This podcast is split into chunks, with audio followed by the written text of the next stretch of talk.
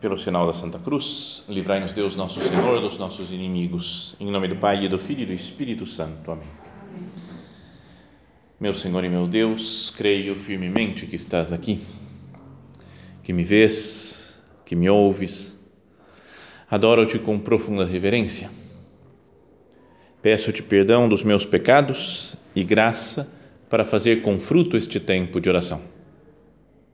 Minha Mãe Imaculada, são José, meu Pai e Senhor, meu anjo da guarda, intercedei por mim.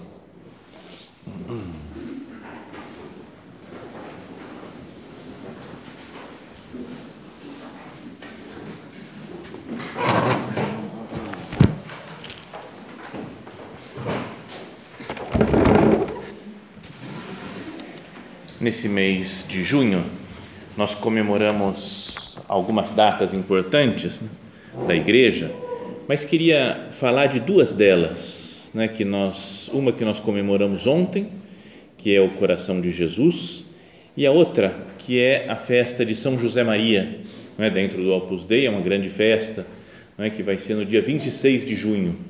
E até mesmo, já deixo o convite aqui, que vai ter uma missa na Catedral São Dimas, às sete e meia da noite, né, no, dia, no dia 26 de junho, em honra e memória de São José Maria. Mas, pensando nisso, né, falar como unir esses dois acontecimentos, né, a, a Cristo que mostra o seu coração, que entrega seu coração totalmente a nós, né, e a festa desse santo tão próximo de cada um de nós, né, que é São José Maria, como fazer para unir esses dois acontecimentos? E então me veio à mente uma, uma frase que aparece no livro do profeta Jeremias, não é, que é Jeremias 3,15, capítulo 3, versículo 15, quem quiser depois meditar. Mas ela é, não é que eu sei de cabeça, ah, vi São José Maria, coração de Jesus, ah, claro, em Jeremias não, não foi isso. Mas a antífona da missa de São José Maria, a antífona de entrada, se não tem canto de entrada, se reza, né, ou se canta uma antífona, uma frase né, da Sagrada Escritura, e nesse caso é esse trecho de Jeremias, que diz assim o Senhor né, a Jeremias, numa época de, de sofrimento, né, que muita gente tinha abandonado Deus, né, que estava vivendo contra Deus. Deus está reclamando através de Jeremias né, das coisas, da infidelidade do povo, mas diz: Eu vos darei pastores segundo o meu coração, que vos conduzirão com inteligência e sabedoria. Não é? Jesus, Deus fala isso daqui, né?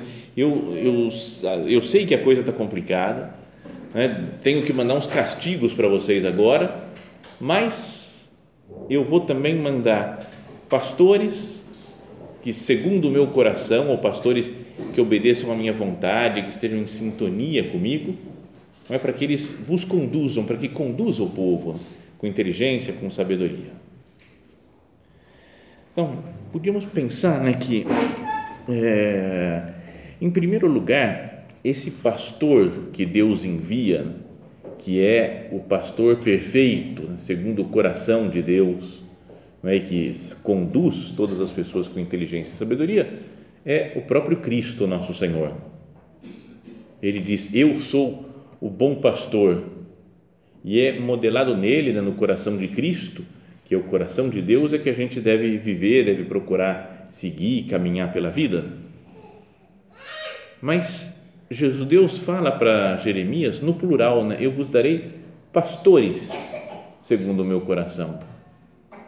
Então, uma coisa que nós podíamos pensar é que ele está falando de todas as pessoas santas que querem conduzir o povo para Deus como se Deus estivesse se queixando, falou: esse meu povo não, não escuta, os reis de Israel viraram as costas para mim, né, mas fica tranquilo, eu vou mandar umas pessoas que são que têm o coração como o meu, que estão preocupados com a santidade, que querem a conversão das pessoas e vão pregar e vão anunciar. E nisso inclui-se já lá em primeiro lugar o próprio Jeremias, que era um profeta que falou umas verdades muito duras né, para os reis de Israel e que apanhou de todo mundo. Né? Tentaram matar ele várias vezes, deram surra nele. Né? O homem até o homem sofreu mesmo. Né?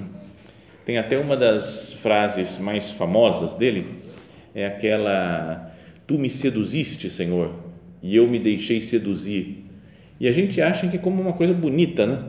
Não é falar, ah, meu Deus me conquistou, né? meu Deus, tu me seduziste, Senhor, e eu me deixei seduzir. Mas ele está brigando com Deus, está reclamando. Você me enganou, você me seduziu, você falou que ia ser legal ser profeta, que ia, que ia dar tudo certo, e eu só estou tomando pancada. Eu me deixei. Então é uma, é uma queixa. É bonito né, como oração que a gente pode fazer, mas no original, o Jeremias estava louco da vida, porque Deus tinha enganado ele, né, falando que ia ser uma coisa super joia ser profeta. Mas então Deus fala: Eu vou mandar você e outros, né, que são profetas pastores, de acordo com o meu coração. Essa profecia de Deus, né, de mandar gente que seja o, de anunciar, né, que as pessoas sejam de acordo com o coração dele, que sejam pastores bons, santos, que conduzam o povo, aparece em várias outras partes da Sagrada Escritura. Eu queria ler algumas delas, só para a gente ver o que, que é, como, como, que, como que é o coração de Deus. Né? No próprio Jeremias, lá mais para frente, ele diz assim: Eu mesmo vou reunir o resto de minhas ovelhas de todos os países para onde as expulsei. Vou trazê-las de volta para sua morada, onde vão crescer e se multiplicar. Colocarei à frente delas pastores que delas cuidem, de tal modo que nunca mais passem medo ou susto, nem precisem ser contadas. Eu estou com meu povo, eu amo meu povo e vou mandar sempre gente boa, né? pastores né? que cuidem de tal modo que elas nunca passem medo, né? temor, susto nas né? ovelhas. Um dia chegará, oráculo do Senhor, quando farei brotar para Davi um rebento justo. Então, aqui é como que uma profecia do Messias. Né? De Davi, da descendência de Davi, vai nascer um, um, um filho né? justo. Ele reinará de verdade e com sabedoria e porá em prática porá em prática no país a justiça e o direito. Naquele dia Judá estará salvo e Israel vai se deitar confiante, e o nome que lhe darão será Senhor nossa justiça. Está vendo então a união né, com Cristo de todos os santos, né, os pastores, as pessoas que procuraram levar Cristo aos outros Jeremias fala aqui né, profecia que Deus lhe disse: Eu vou mandar um, os pastores que vão cuidar das ovelhas e também vou mandar para Davi um rebento justo que reinará de verdade e com sabedoria. O profeta Ezequiel, que acho que é dos livros mais difíceis né, de entender da Bíblia, porque tem um monte de imagens. Né? O homem viajou. Ele começa a falar das visões que ele teve você fica totalmente perdido naquilo lá. Né? Seria legal ter tempo para fazer um, um estudo sobre as visões do Ezequiel, são muito interessantes. Mas em determinado momento também ele fala sobre pastores e rebanhos e diz assim: Pois assim diz o Senhor Deus: Eis que eu mesmo buscarei minhas ovelhas e tomarei conta delas, como o pastor toma conta do rebanho, quando ele próprio se encontra no meio das ovelhas dispersadas Assim irei visitar as minhas ovelhas e as resgatarei de todos os lugares em que foram dispersadas em dia de nuvens e de escuridão. Reparem né, como Deus está falando assim: eu, eu vou ficar no meio do meu povo. De novo, talvez mais um anúncio de Cristo. Cristo é o próprio Deus que vem caminhar no meio do seu povo, viver com as suas ovelhas que estão dispersadas. Bom, agora dando um salto enorme no tempo, a gente vê uma tem um momento da vida de São Paulo que ele também fala, isso é uma, uma espécie de profecia que faz o São Paulo também. Ele, podíamos dizer, que é um pastor também segundo o coração de Deus. Um homem que, zeloso, que queria levar as pessoas para o céu. Então, por isso, ia viajando de um lugar para o outro e pregava aqui, pregava ali, depois escrevia cartas para as pessoas. E uma vez ele estava voltando já na sua, da sua terceira viagem missionária voltando para casa, né, para ia para Jerusalém, e ele falou: ó, eu vou ser preso, vou morrer daqui a pouco, então eu quero me despedir de algumas pessoas.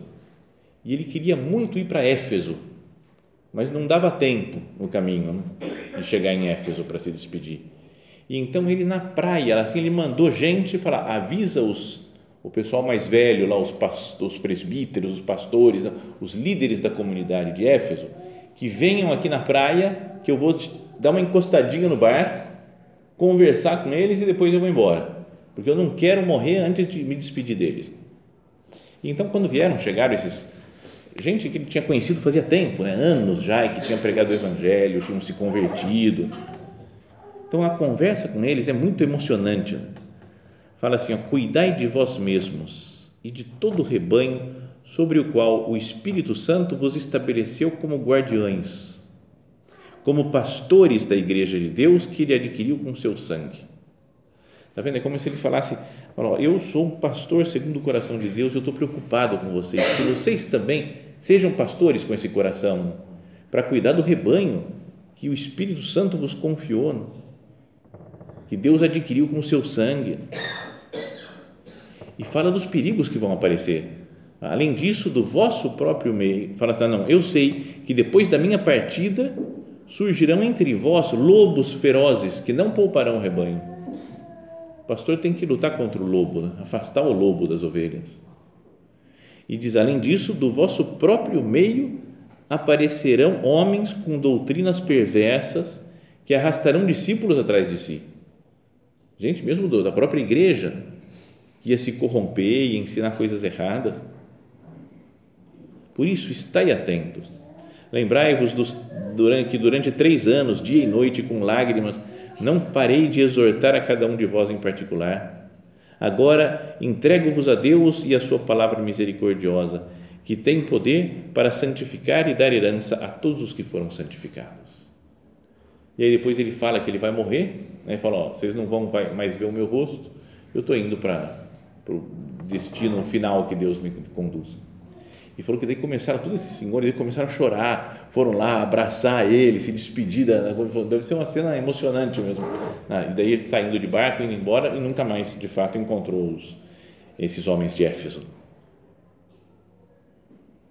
Então, é, Queria que nós parássemos aqui um pouco agora então as citações e pensássemos um pouco né, na, em como Deus foi cuidando da igreja ao longo da história, mandando sempre isso daqui que fala no profeta Jeremias, pastores segundo o meu coração. E como estamos chegando na festa de São José Maria, queria olhar para ele, já que o, o, o antífona falávamos né, da missa, do, no início da missa é isso daqui, né, esse trecho de Jeremias, queria que nós olhássemos também como se Deus falando de São José Maria, esse aí é um pastor do meu coração, pastor segundo o meu coração, que eu vos envio né, para que ele vos apacente com inteligência e sabedoria.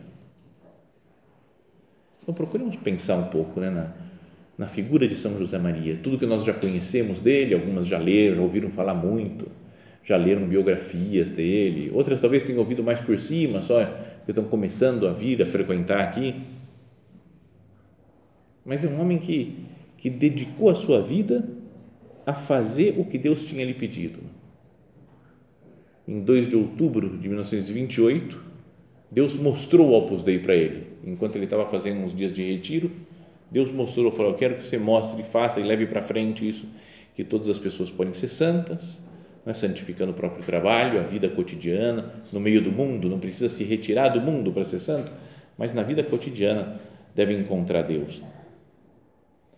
então, tem um, um, uns escritos dele, do São José Maria, nessa época, quando ele tinha acabado de ver o Opus Dei, que ele falou: Eu vejo que eu tenho dois caminhos na minha frente.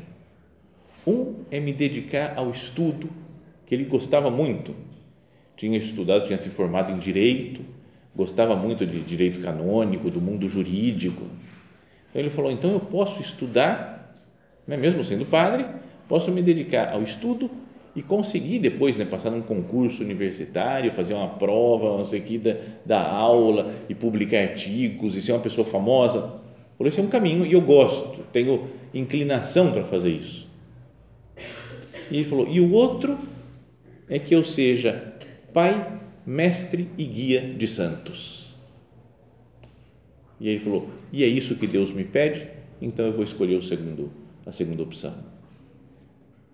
Mesmo que era um gosto dele de ficar estudando, etc., que é um caminho bom, santificável, né? pode ser muito santo por aí, mas ele, mas ele falava: para mim, Deus pediu que eu fosse pai, guia e mestre de santos, que ajudasse outras pessoas no caminho da santidade e assim dedicou toda a sua vida a fazer o Opus Dei, a anunciar essa chamada, esse chamado de Deus, né? da santidade universal, né? santidade para todas as pessoas no meio do mundo. Então, tá vendo? Não é um, um pastor segundo o coração de Cristo. Como Jesus às vezes tinha algumas vontades e que depois vendo as almas, ele fala, não, não dá para eu seguir a minha vontade quando, por exemplo, ele foi descansar, né? falou, os discípulos estão tudo cansados, ele falou, pessoal, vamos sair, ir num lugar afastado, e assim lá a gente descansa. E foram lá, né? pegaram as, as coisas, entraram no barco, atravessaram o lago, foram lá num lugar para descansar, logo que desceram do barco, falou que tinha uma grande multidão, e eles viram que era como ovelha sem pastor, e falaram, e Jesus começou a ensinar-lhes muitas coisas. Então era para descansar. Chegou lá e multidão. Falou: ah, eu vim aqui para ensinar. Né? E então começa a explicar né, e falar de, de Deus para as pessoas, pregar o Evangelho. São José Maria teve momentos disso de, de ser pastor, né? de querer conduzir as almas com inteligência, com sabedoria.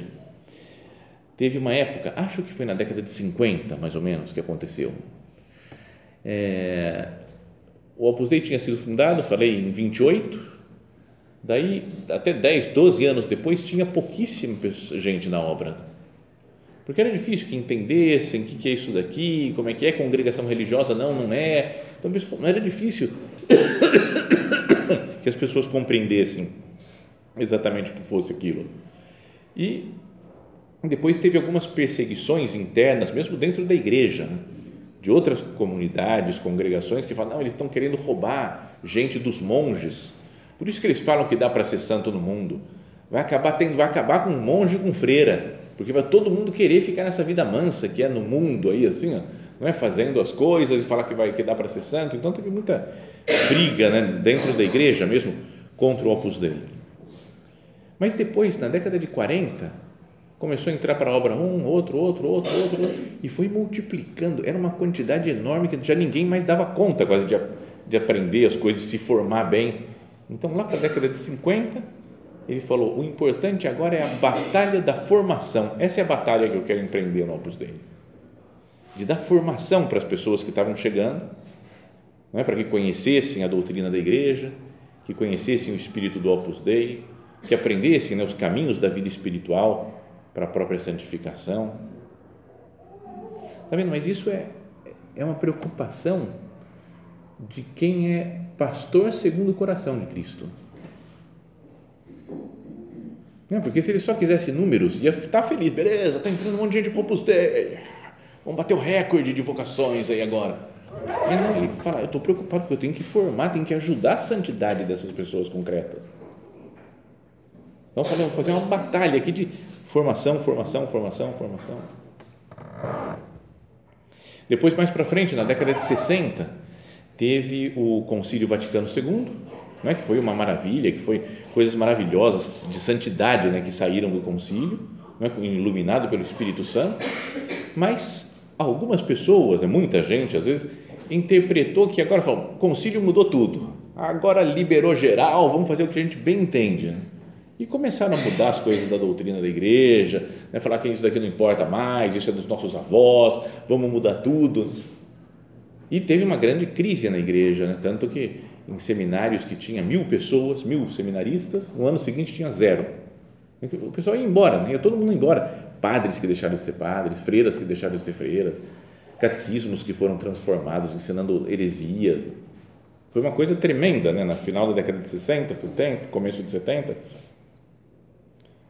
e o nosso padre, São José Maria, deu um monte de regras para o Opus Dei, que até olhando agora ele fala, nossa, mas que, que dureza. Aí ele falou: para ler livros de filosofia, de teologia, de coisa, tem que perguntar para alguém que saiba. Não pode pegar qualquer livro. Tem uma espécie de index de livros, por esses daqui são proibidos. Só para você tem que estudar mesmo é que pode ler. Os outros livros que... Então era de preocupação com a coisa, né? E, e depois outras regras, como tinha que ser a liturgia na missa para não avacalhar, então tem que ser desse jeito, tem que comungar desse jeito, tem que fazer. Ele disse: ó, não é que vai ser sempre assim, mas é preciso, né, agora, nesse momento de confusão, de dificuldade, tem que ter umas, umas normas mais rígidas, mais rígidas. Né? É como, mais ou menos, imagina o pastor que está cuidando das ovelhas. Num lugar plano, tranquilo, cheio de comida para as ovelhas, vamos, vamos em paz, vamos indo, na boa, cada um solto. Mas vai passar por um lugar que tem um despenhadeiro, as ovelhas podem cair, está começando a trovoar e cair raios. Então tem que juntar as ovelhas e falar: peraí, eu vou cuidar de todo mundo, eu não quero que morra, que se perca nenhuma ovelha. Pastores segundo o coração de Cristo. Depois disso, no começo da década de 70, ele foi fazer é, umas viagens de catequese. Foi em 72 para a Espanha e Portugal foi em 74, eh, ele veio para cá, né, para o Brasil, agora em maio, junho, comemoramos 49 anos da sua vinda aqui para o Brasil. Depois foi para a Argentina, para o Chile, para a Colômbia, para a Venezuela. Depois, em 75, foi para outros lugares de novo, lá para Guatemala, por exemplo. Tudo como viagens de catequese, para ir falando, animando as pessoas, puxando para Deus. Então, podíamos dizer que essa antífona da missa de São José Maria se aplica perfeitamente à sua vida. Eu vos darei pastores, e está aí, né? São José Maria, um pastor, segundo o coração de Deus, segundo o meu coração, que vos ensine com inteligência e sabedoria. Mas pensando com calma, né? não é? Deus fez isso ao longo de toda a história toda a história da salvação, já no Antigo Testamento e depois no Novo Testamento no, e no, na, na, história da igreja. Não é que essa profecia daí, ah, ele estava falando de São José Maria só. Obviamente que não. Mas de tantos santos que Deus mandou e que são como pastores, luzes, guias para nós. É? Desde os profetas lá do Antigo Testamento. Mas se a gente pensar na igreja mesmo, Olha para um São Francisco de Assis, por exemplo. Não é um homem segundo o coração de Deus, que Deus quis que ele encaminhasse as pessoas numa época de dificuldade na igreja, né, que a igreja estava meio se perdendo, né, talvez com maus costumes. Cristo aparece para ele e fala: reconstrói a minha igreja. E ele não entendeu direito o negócio, tinha uma igrejinha lá no povoado dele e ele falou: Ah, tá meio caindo aos pedaços, eu vou reformar esse negócio aqui. Né? E fez um trabalho de pedreiro lá, assim, foi chamando outras pessoas e reconstruiu. E depois Deus falou: Reconstrói minha igreja, dando uma luz. Mas eu falei: Não é essa igreja que eu tenho, é a igreja como um todo. Pelo espírito de penitência que ele fazia, de mortificação, de desprendimento dos bens materiais, de cuidar das pessoas mais necessitadas, dos pobres então, olhando para o São Francisco de Assis, não é como que um, um pastor segundo o coração de Deus, que nos conduz né, com inteligência, com sabedoria. Você olha para ele e você fala: o caminho é esse aqui. Né? Os pastores no Antigo Testamento é para corrigir, eram para, vinham para corrigir os caminhos errados do povo de Israel. Estavam adorando outros deuses, aí vinha um pastor e falava: você não pode adorar esse Deus, tem que adorar o Deus de Israel, é o único Senhor. Não é um seguidor de São Francisco, ou Santo Antônio, que comemoramos aqui há poucos dias essa semana, não é que tem tanta devoção aqui no Brasil, Portugal e tudo, a gente sente ele mais próximo, parece o Santo Antônio. É? Além de ser o casamenteiro atualmente, a fama dele, mas ele é um homem que pregava como ninguém. Não é que pregava e convertia um monte de gente Teve um momento que não queriam escutar a pregação dele, contam as crônicas aí, que ele foi pregar para os peixes. Eu até ia trazer o texto aqui que conta a história, mas é muito louco, né? muito. Vocês já viram isso aí? Que ele vai, né, até o, vai até a beira do, do rio lá e começa a pregar E os peixes saem, ficam cabecinha para fora, todo mundo. E falou que ordenado, os pequenininhos na frente e os maiores atrás, tudo organizadinho para ouvir a pregação do Santo Antônio. Então, pensa também como esses pregadores que tiveram Santo Antônio, outros santos, como pessoas que são como pastores segundo o coração de Deus que vai conduzindo o povo. Depois, um São Bernardo revolucionou as coisas também, levou um monte de gente para o mosteiro. Um monte de gente que dizem também que as mulheres ficavam desesperadas e trancavam os filhos e os maridos em casa, e o marido em casa para que o São Bernardo não levasse, né? porque parece que ele ia passando pela rua, o pessoal, pô, eu vou seguir esse homem, eu vou seguir, então ia seguindo para ir para mosteiro. Né? Então, homem é casado, largava a mulher, filhos, largava os pais, ia todo mundo para. Cara, eu tenho. Então, deve ter nessa época, como são histórias muito antigas, deve ter coisas um pouco exageradas, né, que vão aumentando com o passar dos anos. Mas era sem dúvida um homem com muito zelo apostólico e queria levar as pessoas para Deus. Homem segundo o coração de Deus. Santa Catarina de Sena, na época de crise na igreja mesmo, quando o Papa abandonou a cidade de Roma, foram morar em Avignon, na França. Ela ia lá, falava, escrevia, falou assim: Eu tenho que voltar para Roma. Já pensou uma mulher dando bronca no Papa? Falou: Está errado, não é para fazer assim, volta para Roma, que é o lugar de, do Papa. Ela não é? corrigia bispos e padres e papas e cardeais e. Era uma mulher firme, né, decidida. Um, uma Santa Teresa de Jesus, não é que ela convertia todo mundo também e falava, eu vi, vi o Carmelo lá como estava meio largado o ambiente que ela vivia, ela falou, não, Deus está me pedindo uma coisa mais, mais power para ele, né? E fez a ordem dos carmelitas descalços de, de mais penitência, mais sacrifício. Por sinal, esse século XVI, acho legal, né? porque Deus parece que viu o que estava acontecendo na igreja, que acabou ocasionando a reforma protestante né, no século XVI. Então, luteranos, calvinistas que foram aparecendo, surgindo né, dividindo a igreja. Então, ele resolveu mandar uma turma boa, nesses, vou enviarei pastores segundo o meu coração. E caprichou nesse século, eu acho, Deus. Porque ele mandou Santa Teresa de Jesus, São Felipe Neri, Santo Inácio de Loyola, São Francisco Xavier, São Carlos Borromeu, São Camilo de Leles, São Pio V. Eu falo, cara, todo mundo junto, né? na mesma, mesma turma assim, ó, de, de gente top de santidade. Você fala, cara, todo mundo na mesma época, parece que para guiar as pessoas pelo caminho de Deus. Né? Numa época de confusão, de crise na igreja. E depois, eh, vamos vindo mais para perto de nós, né? mesmo as aparições de Nossa Senhora em Fátima, por exemplo, Lourdes, e os pastorzinhos, a santidade deles, para falar, vocês têm que se converter, Nossa Senhora pediu que tem que ter conversão, senão as pessoas vão ser condenadas, vão para o inferno. Então reza, sacrifica, faz sacrifício pelos pecadores. Não é forte, assim, impressionante, né? Esses pastorzinhos que são como que profetas, né? pastores segundo o coração de Deus um São João Paulo II que enfrentou o comunismo, que pregou o evangelho para todas as nações, viajou o mundo inteiro para levar a palavra de Deus a todos os homens e mulheres de, de, do, do, nosso tempo. Para todos esses, né, e muitos outros que eu não falei, muitos outros santos. Não, será que a gente não percebe né, como Deus está cumprindo essa promessa dele? Eu vos darei pastores segundo o meu coração, que vos conduzirão com inteligência e sabedoria.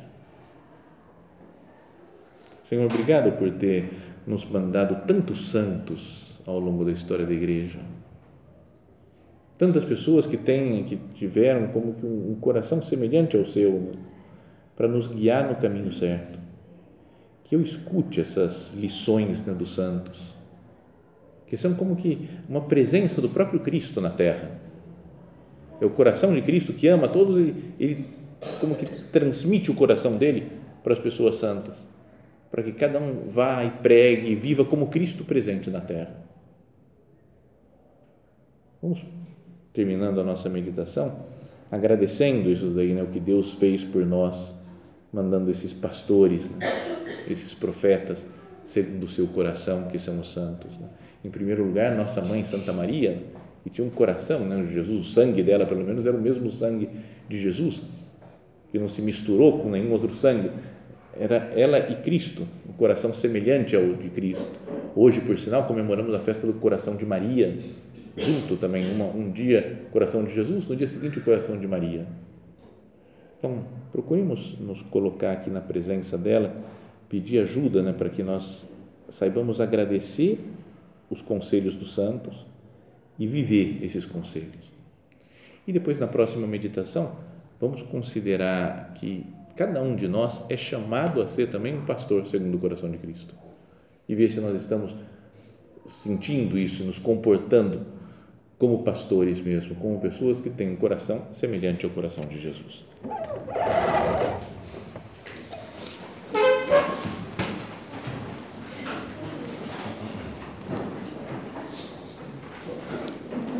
Dou-te graças, meu Deus, pelos bons propósitos, afetos e inspirações que me comunicaste nesta meditação. Peço-te ajuda para os pôr em prática. Minha Mãe Imaculada, São José, meu Pai e Senhor, meu anjo da guarda, intercedei por mim.